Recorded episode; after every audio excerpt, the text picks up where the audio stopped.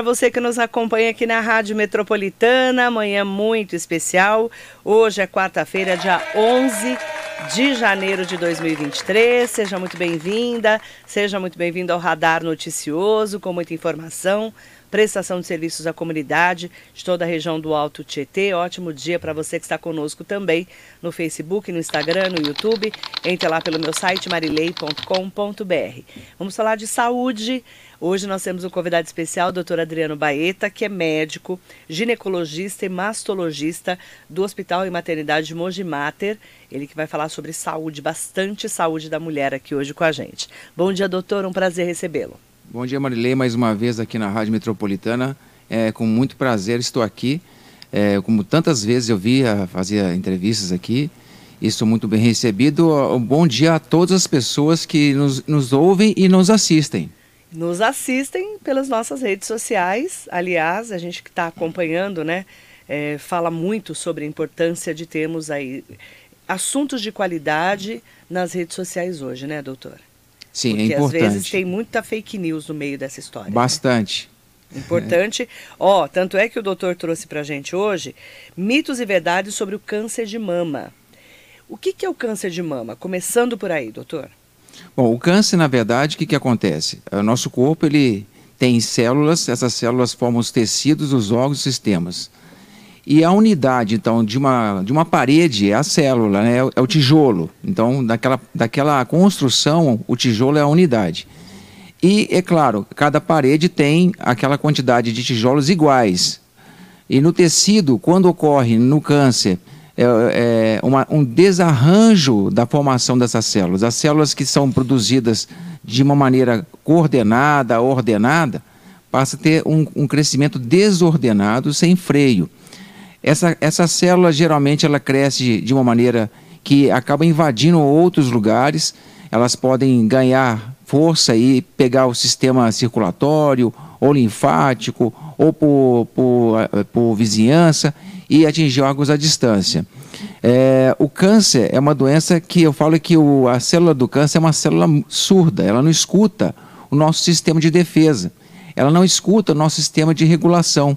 Então ela continua é, multiplicando cada vez mais, enquanto a gente tem um, um, corpo certinho, a célula que produz tudo certinho, o nosso corpo consegue é, frear o, o crescimento desordenado. Já o câncer não. O câncer é uma doença que ela não consegue parar de se multiplicar, vai só crescendo cada vez mais, podendo causar a morte quando atinge órgãos vitais. Agora a gente fala muito assim, tem vários tipos de câncer, não é, doutor? A pessoa fala, ah, eu estou com câncer, mas tem vários tipos. Sim, especificamente o câncer de mama, ele não é somente falar câncer de mama é uma coisa só. O câncer de mama, ele tem várias, várias famílias, né? Então tem um câncer que chama lobular, tem o câncer não especial, tem um sarcoma de mama. E tem até cânceres que dão na mama que não são especificamente de células da mama, como o linfoma que é um câncer de, da, do, do sistema linfático, que pode acontecer dentro da mama também. Então, são vários tipos de câncer e é, tem um mito né, muito grande que a gente sabe que as pessoas falam muito, que é, ai, é, só mulher tem câncer de mama. Homem pode ter câncer de mama. Homem pode ter câncer de mama, não é tão frequente, mas existe. Mas existe. Já operei alguns homens com câncer de mama é, a média é de 100, 120 é, pessoas, mulheres com câncer para um homem. Então, a uhum. média de 100 a 120 para um homem. Pergunta: câncer de mama hereditário? Aí uma pergunta interessante. A gente tem que dividir duas coisas: genética e herança. Porque todo câncer ele é uma doença genética, porque ocorre alteração do núcleo da célula e sofre mutação e acaba ocorrendo divisões diferenciadas. Agora, a herança genética, uhum. aí nós podemos dizer o seguinte: de 90 a 95% das mulheres com câncer de mama não teve histórico familiar. Ah. Então, quando a pessoa teve câncer de mama, não quer dizer que a, a filha vai ter, a irmã vai ter. Agora, prestar bastante atenção. Existem sinais que podem ser relacionados à herança genética. Quando a mulher teve câncer de mama, com menos de 40 anos. Aí é importante, porque o câncer de mama está frequente mais a partir dos 50. É claro, existe câncer em todas as idades. É mais comum depois dos 50. 65% das mulheres com câncer de mama estão nessa faixa etária, de 50 para cima. Uhum. Então, é, quando a mulher tem esse alerta antes dos 50 anos, como que ela tem que procurar um médico? Porque, como você falou, a partir dos 50 é mais comum, mas tem casos abaixo dos 30 até. Sim, aí... Como é que faz essa mulher? Como é que ela deve se comportar? O que, qual que é o sentimento dela? O que, que ela sente? Ela sentiu alguma coisa? O corpo dela está diferente? Olha, Marilei, isso é um drama, porque a mulher jovem, ela tem uma diferença é, com a mulher mais velha. A mama jovem é uma mama mais durinha, né? Para o exame físico, às vezes é difícil ela sentir alguma coisa. Inclusive, a mama jovem, ela acha que tem um monte de caroço. Então, até quando faz o autoexame, é orientado fazer o autoexame o quê? Uma semana depois da menstruação, porque próximo da menstruação a mama fica toda densa. Quando palpa, parece que tem um monte de cordãozinho, parece que está cheio de nódulo. Então a gente orienta examinar depois da menstruação uma semana. Mas o que acontece, esse drama, é que a mama é muito densa. A mamografia, ela não consegue enxergar na paciente jovem, porque a mama é muito densa, ela não consegue enxergar. É muito simples entender isso. Você imaginar a mamografia ser o céu nublado. Você não consegue enxergar. A densidade das nuvens impede de ver um avião atrás das nuvens.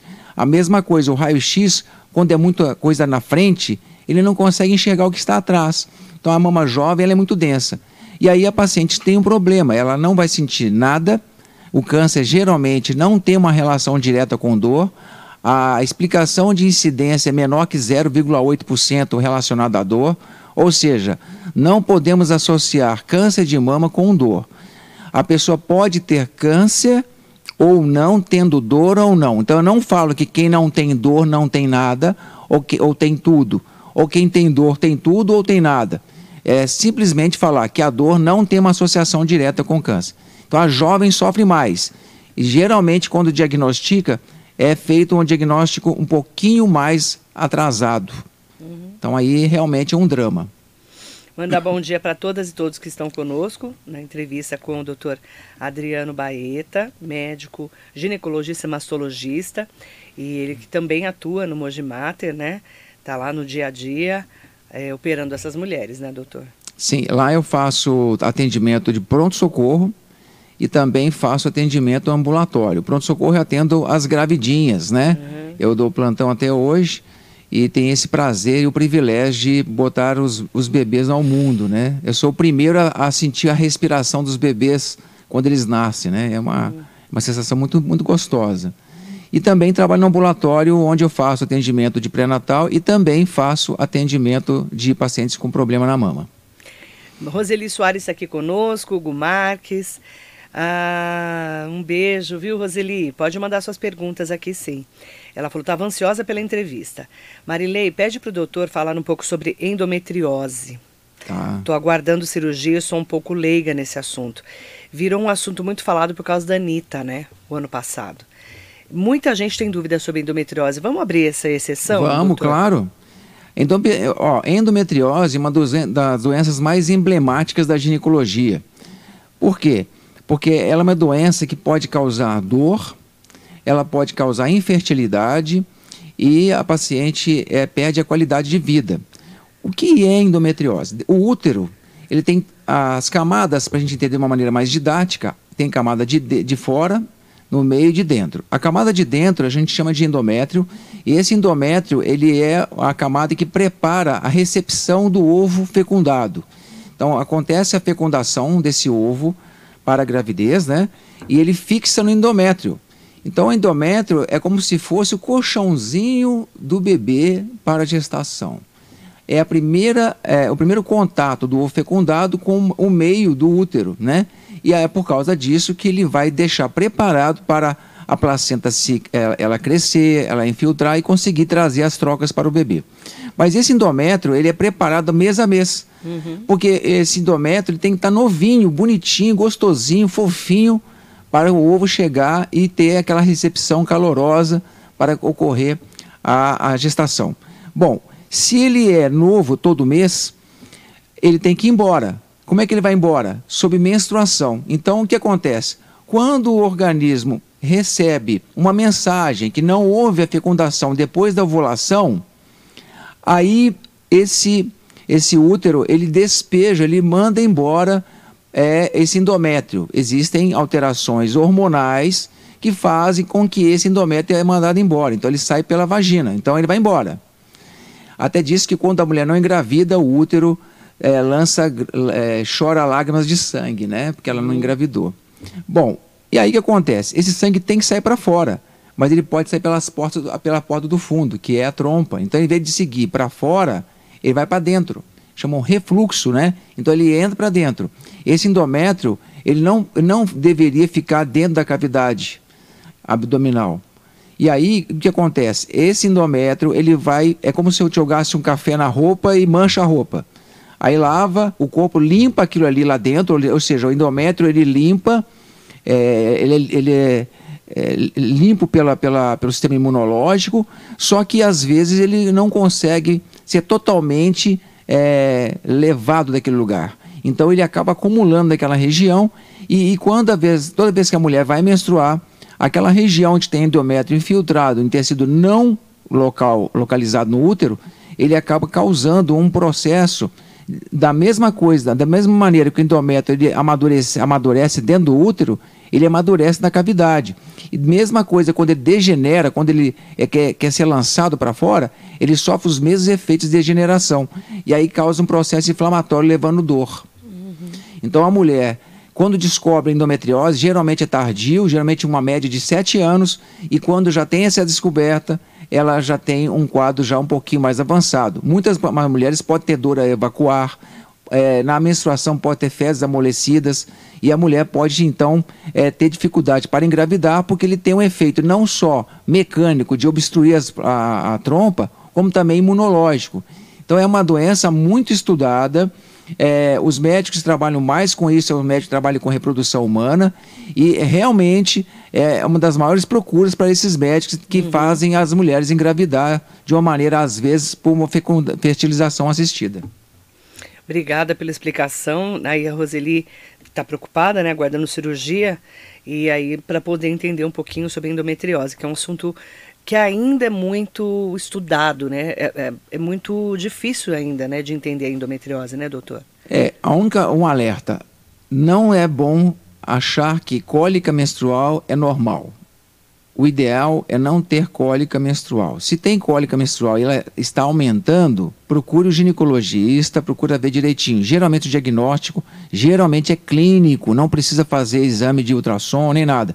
Agora, quando a pessoa tem uma certa idade, quer engravidar, tem dor crônica, ela necessita fazer ultrassom com preparo intestinal ou ressonância magnética, ou às vezes, muitas vezes, dependendo da situação, ela precisa de fazer uma, um exame por videolaparoscopia. Aí tem duas queixas. A mulher chega no, no médico e fala: Eu quero engravidar. Aí ele vai fazer um tratamento. A outra não. Falei assim, ó, não quero mais engravidar. Eu quero parar essa dor, doutor, não aguento mais. Então, existe tratamento de duas, dois para, um paralelo aí. Ou aquela que quer engravidar, ou aquela que já tem filhos ou que não quer engravidar. Então, o tratamento ele tem uma diferença de acordo com a queixa do paciente. Bom dia para o Sidney Pereira, que está aqui com a gente, Paulino Emiliano, mandando um bom dia para o doutor Baeta, Neuza Camargo, Amélia Trípoli, doutor Baeta, sempre bom ouvir essa referência chamada doutor Baeta, atenção às suas considerações, um abraço. Gabriel Carlos Gazão, bom dia. Mariso Meoca, Nelson Prado Nóbrego, Jacaré da Rodoviária de Arujá mandar bom dia especial. Tem várias perguntas chegando aqui. Amanda Carvalho, a pancada no peito pode causar câncer, doutor? Esse impacto pode causar algum problema na nossa mama? Olha, isso aí é uma pergunta muito comum, mas não tem relação direta com a pancada. Quando a gente bate o peito, não? Não. É, algumas pessoas têm histórico assim. A senhorinha bateu a mama e descobriu é, um câncer. Só que às vezes ela bateu e aí quando bateu ela sentiu a dor, ela pôs a mão e tinha um nódulo ali. É, a pancada não causa o câncer, mas a pessoa descobre o câncer às vezes por causa da pancada. Hum, entendi. É, Isso pode acontecer. pode acontecer. Ou até aquelas que julgam ter causado é, o câncer porque ela teve uma pancada no passado, mas também não tem relação. Entendi. É, pode mandar suas perguntas para o 945452690, para o nosso telefone 47992888, ou nas nossas redes sociais, Facebook, Instagram e YouTube, tá bom? Vai mandando para falar com a gente. É, Paulo Zanini, bom, di- bom dia Marilei, doutor Baeta. Eu sou testemunha de quem que tem gente que acha que desodorante dá câncer de mama na mulher. Aproveitando a visita do doutor, quero perguntar: homem pode ter câncer de mama? Sim. Sim, nós, nós respondemos isso no início, né? Sim, e o desodorante? Aí é uma coisa interessante, já vou juntar um monte de junta, coisa aí. Junta. Desodorante, é, sutiã, aquele arozinho de ferro, sutiã apertado. é, essas coisas não causam câncer de mama. Não existe. Aí a, a medicina não é simplesmente porque acha. É evidência científica. Não existe evidência científica que coloca isso como uma, uma causa. Então, a gente pode escutar até pessoas fazendo trabalhos e tal, mas não tem evidência científica. É, eles falam por causa do desodorante ter alumínio, alguns que contêm alumínio, não sei o quê, mas câncer de mama não. E por que, que eles falam isso, causar câncer de mama? Ah, tá próximo da, da mama que joga na axila e tal. E tem gente que fala assim, ah, dormir, do- dormir de sutiã faz mal, usar sutiã apertado, aquele ar- arozinho do, do sutiã faz mal, dá câncer. Nada disso, não existe evidência científica com, com relação a isso aí. E mulher que coloca as coisas no- na teta? Mesma coisa, celular. Celular, dinheiro, Não tem evidência científica sobre isso. não dá câncer. Por enquanto a gente Pelo não sabe. menos, é se- vamos imaginar o seguinte: se fosse assim, com certeza a gente já teria evidência científica. É. Porque são milhões e milhões e milhões de pessoas e milhões também, mi- milhares de pesquisas, justamente defendendo teses, etc. E a gente, ó, é, mesma coisa, anticoncepcional. Anticoncepcional é um dos, dos medicamentos mais usados no mundo. E um dos mais estudados no mundo Imagina. ele é, ele é foco de muitos estudos. E existem estudos que aumentam o risco ao longo de muitos anos de uso, não sei o quê, e que é, esse aumento foi tão desprezível que não foi considerado como um fator de risco. Quer ver uma coisa interessante, Marilei? Lembra daquela mulher que fez uma, uma, uma, uma fake news dizendo que fazer mamografia sem protetor de tireoide dá câncer de tireoide? Sim. Só que sabe qual que é a incidência de câncer de tireoide fazendo mamografia ao longo da vida? Não. É 1 para 17 milhões. Nossa. Ou seja, quantos países têm 17 milhões de habitantes e tem um monte de gente com câncer de, de, de, de tireoide? Uhum. Que não tem nada a ver com. Então, ou seja, a, a, isso aí é, é um trabalho da Sociedade Brasileira de Radiologia. Então, é, isso foi colocado, até teve uma repercussão nacional, a mulher falou um monte de coisa. Então, tem muita fake news, muita gente querendo polemizar, é para ganhar também notoriedade no, em meio nacional. Vereador Dr. Otto Rezende entrou na nossa live. Bom dia, vereador. Bom dia, Otto. Bom dia para Sofia Lemes. Marilei, pergunta pra, por gentileza se é fato ou não que álcool é fator de risco para câncer de mama. E cigarro? É, sei que é para cirrose o álcool, mas continuo tomando os meus drinks. Beber e fumar. Ótima pergunta, ótima. Tem aí que, que nós vamos entender o seguinte: todo mundo falou que é cigarro, para câncer, né? O da mama, ele não tem uma relação direta com cigarro. Não. Não, direta não. Mas o álcool sim. Ah, O álcool é dose dependente. Então, quanto a, a- a mulheres alcoólatras, elas têm um risco mais aumentado de câncer de mama. Mas é dose dependente. Ah, eu tomo uma cervejinha, ah, eu tomo isso aqui assim e tal. Isso aí é uma coisa. Agora, vamos lembrar que o câncer de mama é uma doença multifatorial. Então, é como se a gente tivesse uma balança dos fatores protetores. Olha, aquela mulher faz isso, isso, isso, ó, protege a mama. E ela tem isso, isso, isso ao longo da vida que não que é fator de risco. A balança vai pendendo para um lado ou para o outro. Então, ama- ama- amamentar, ele, ele causa, ele, ele é uma maneira de, de, de, de proteger a mama. Mas ela não previne o câncer de mama. Ela protege Uma coisa é proteger, a outra coisa é prevenir. Olha a diferença. Uma coisa diminui o risco, mas ela não anula o risco. Ah, sim. E tem uma pergunta também que é interessante, que muitas mulheres utilizam, né? Que é sobre a prótese de silicone. Pode aumentar os riscos de desenvolver câncer de mama? Ah, legal. Já pensou se fosse aumentar o risco? Aquelas mulheres que tiveram câncer de mama e que fazem reconstrução fazem com prótese. Seria um contrassenso a gente fazer é. isso. Então, só da gente fazer a reconstrução mamária imediata com prótese ou tardia seria um contrassenso. Ou seja, está colocando uma coisa que coloca em risco. Então, isso é uma resposta. Se a gente faz o uso da prótese como uma maneira de da mulher ganhar sua autoestima através da reconstrução imediata, uhum. seria uma, é uma maneira de mostrar para a sociedade que ela não poderia ser colocada. Então, assim, a gente coloca isso como uma resposta já. Agora, existe vários tipos de próteses, próteses novas e antigas, e são próteses que às vezes pode causar um tipo de câncer na axila, na verdade, é um tipo de linfoma. É um tipo de linfoma raríssimo que pode acontecer. Mas ele não tem uma relação direta com o câncer de mama. De mama, não. Entendi. Tem uma pergunta também aqui que chegou no Facebook, do Elias Ribeiro. Bom dia, Marilei. Bom dia, doutor. Tem como fazer de forma natural alguma prevenção do câncer de mama? Então, tem. A, a maior de todas a pergunta é ótima. A maior de todos é a resposta é mais simples. A alimentação tem muito a ver. A japonesa, o, o, o, câncer de mama gosta de países desenvolvidos. E a alimentação tem uma relação com isso aí. Então, o câncer de mama, ela gosta dos países desenvolvidos, as pessoas têm uma qualidade de vida melhor, a alimentação é bem diferente. Agora, se a gente levar em consideração o Japão, que é um país super desenvolvido, o câncer de mama lá, o índice é baixo. Mas por quê? A alimentação dos, dos orientais é totalmente diferente da nossa.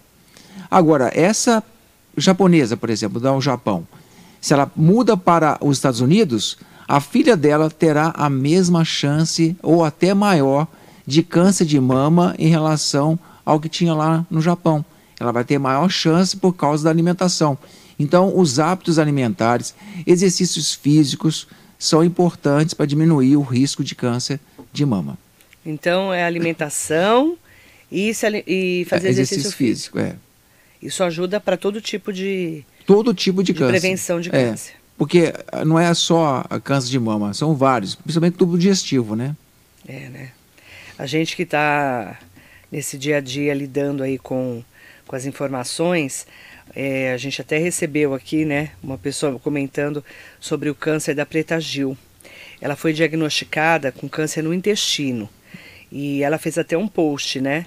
Ela ficou internada com muitas dores.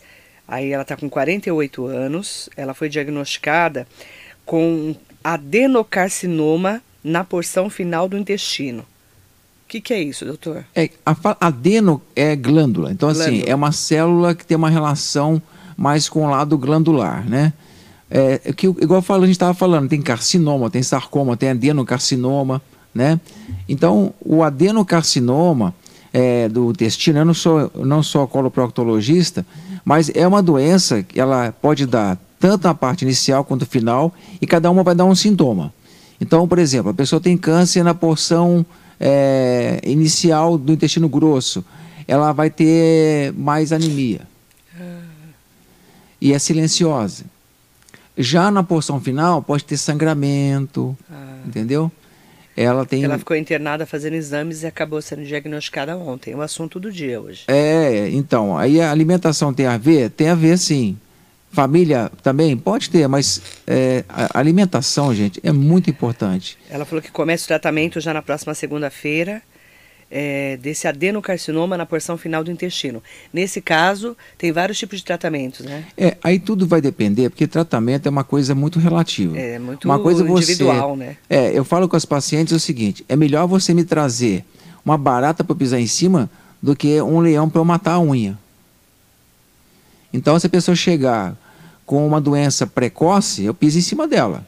Uhum. Agora, me traz um leão. Eu dar um karatê no, no leão para matar o leão é difícil. Então, assim, a gente tem que saber que o tratamento vai depender também do, do estadiamento.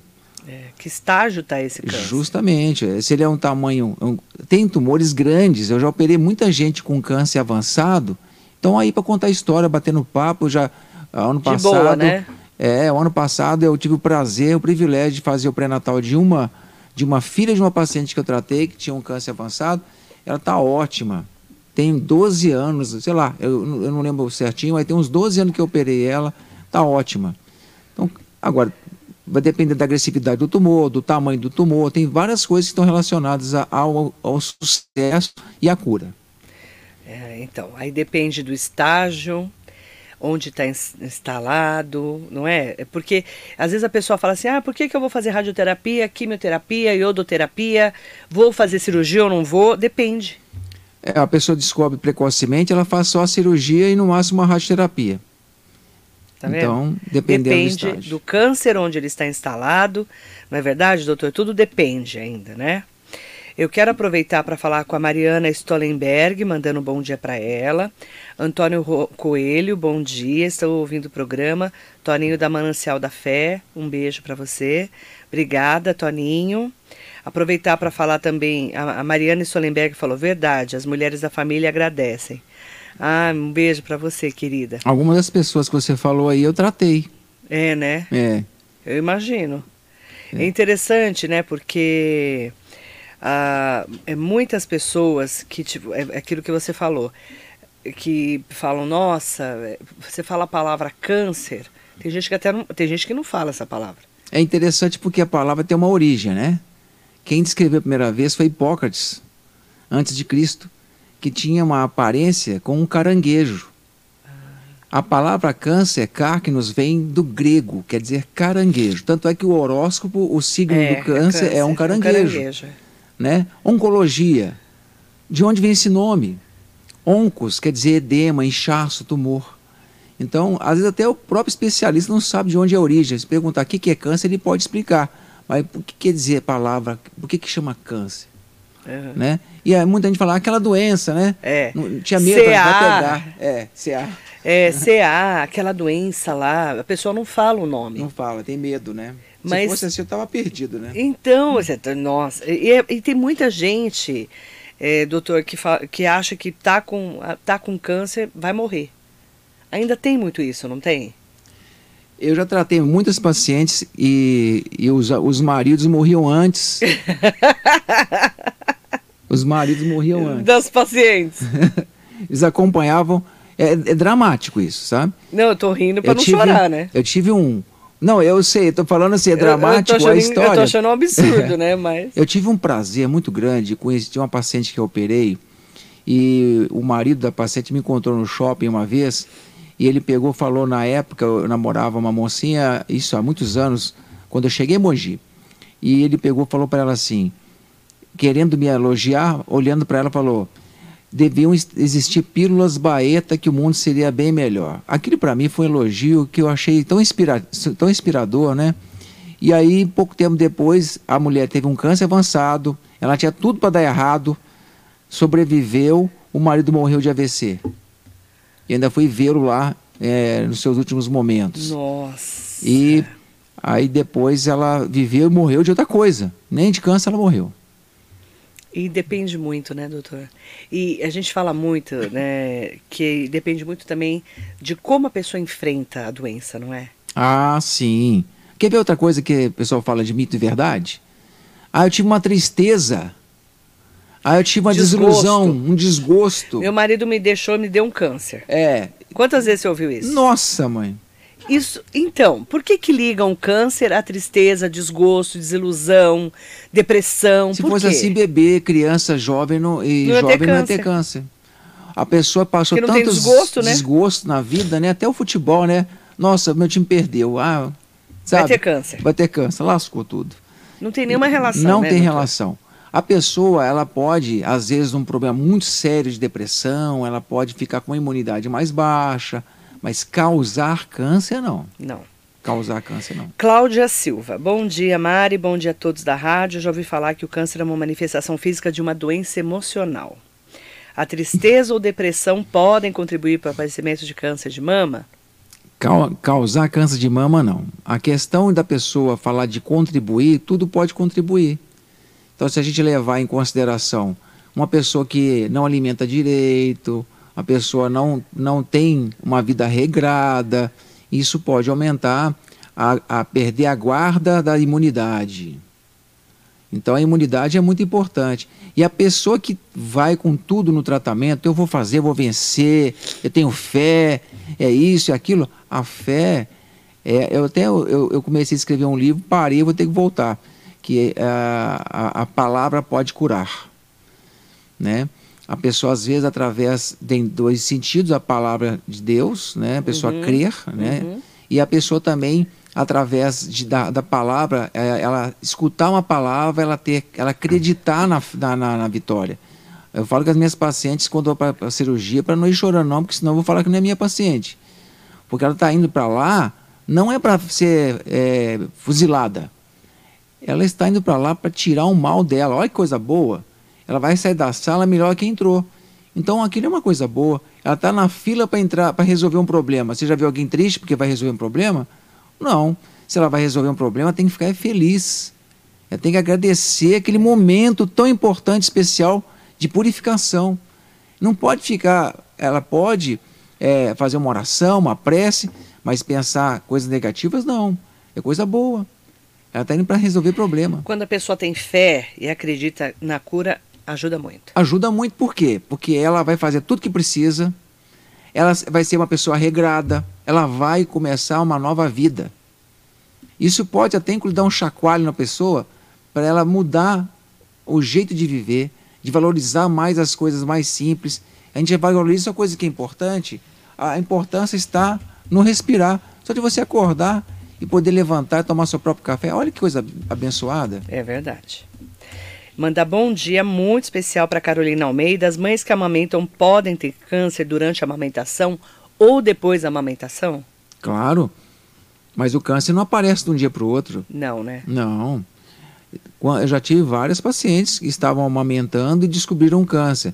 E até, inclusive, o médico às vezes não conseguiu fazer diagnóstico. Até ele foi traído pela história de ser jovem, de ter a, a, aquela, entre aspas, os empedramentos da, da amamentação, que a mama fica é, é, com empastamentos e às vezes ela tem mastites, e aí até existem dificuldades diagnósticas, né?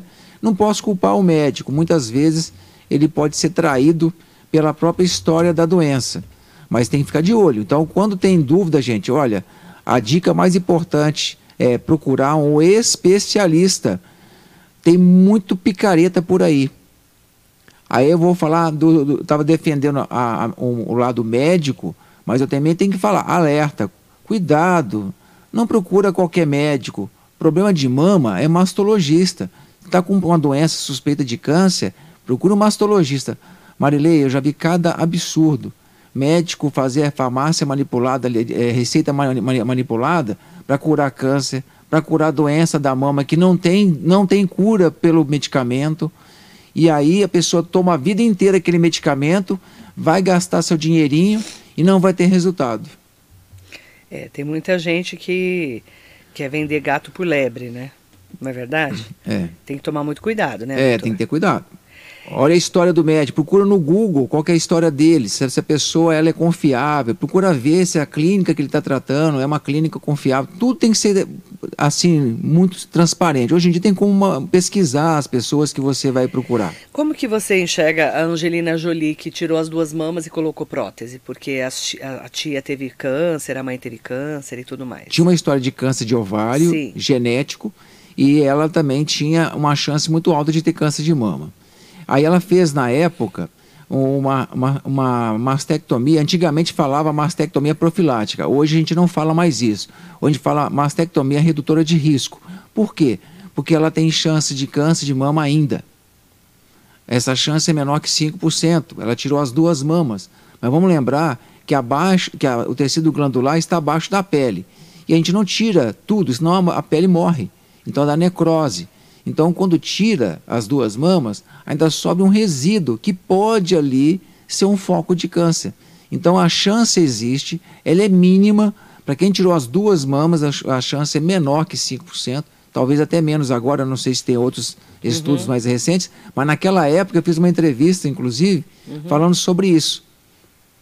A chance, ela existe, mas, mas é eu, eu acho que está certo. Se ela tem chance, ela quer operar, eu não acho nenhum problema ela operar. E aí ela colocou prótese? Isso, é, e ela fez, é, eu acredito que ela deve ter feito a cirurgia do ovário também, que na verdade o câncer de ovário deve ser, é, ter cuidado porque ele é uma doença silenciosa, é importante fazer ultrassom transvaginal uma vez por ano, porque o câncer de ovário é o câncer mais agressivo dos ginecológicos, é o que mais tem a letalidade. Então, uma diferença. O câncer que mais mata a mulher no mundo é o câncer de mama. Mas o câncer ginecológico mais letal é o câncer de ovário. E o câncer é, que mais, é mais letal dos cânceres em frequência no mundo é o de pulmão. Então, ou seja, a pessoa fica confusa. Mas peraí, qual que é o mais letal? O mais letal não quer dizer que é o que mais mata. O que mais mata é o de mama. Na mulher, o que mais mata é o de mama. Mas qual que é o câncer mais letal do ginecológico? É o de ovário. Mas qual que é o mais letal que o de ovário? É, e que mata muita gente no mundo? É o de pulmão. Então tem essa diferença, letalidade e frequência. Uhum. É interessante, né? Porque as pessoas têm muita dúvida sobre câncer e muito medo também de ter Sim. câncer, né? E tem muitas pessoas que falam que quanto mais nós envelhecemos, doutor, mais riscos de câncer nós vamos ter. É verdade? É verdade, porque nós estamos expostos a cada dia a câncer. O nosso corpo se defende todos os dias do câncer. Nós temos um sistema regulador de, de crescimento de células, sistema imunológico, sistema que, que é, é como se fosse um, um batalhão que mata células. A própria célula se mata. Então, tem várias maneiras de se defender. Então, o que acontece? Uma falha dessa, nós podemos desenvolver uma doença que ainda dá tempo do organismo se defender. Mas chega uma hora que às vezes ele começa a crescer de um jeito que ele acaba não deixando mais o corpo se defender sozinho. Aí ele precisa de ajuda. Então, é, realmente, quanto mais a gente vive, mais chances temos de ter câncer. É. Por isso tem que se cuidar. Cuidar, fazer tudo que a gente puder fazer para ter uma boa saúde. É, quanto mais velho, mais chance realmente, né? A gente tem de câncer. A gente pode ver que é, a gente vê as pessoas mais velhas tendo câncer por aí, né? Mandar bom dia para o Duda Penacho e também mandar um beijo especial para Laide Silva. Bom dia, minha linda Marilei. Meu marido está com câncer, mas a equipe do Luzia é maravilhosa. Doutor Caio me operou, que operou o marido. Hoje ele já teve químio. Muito, um ótimo restabelecimento para o seu marido, a Laide. Saúde para vocês, tá? Beijo grande. E a Vanessa Toledo está aqui. Um beijo, Marilei. Um beijo para o maridão também, sua esposa, né?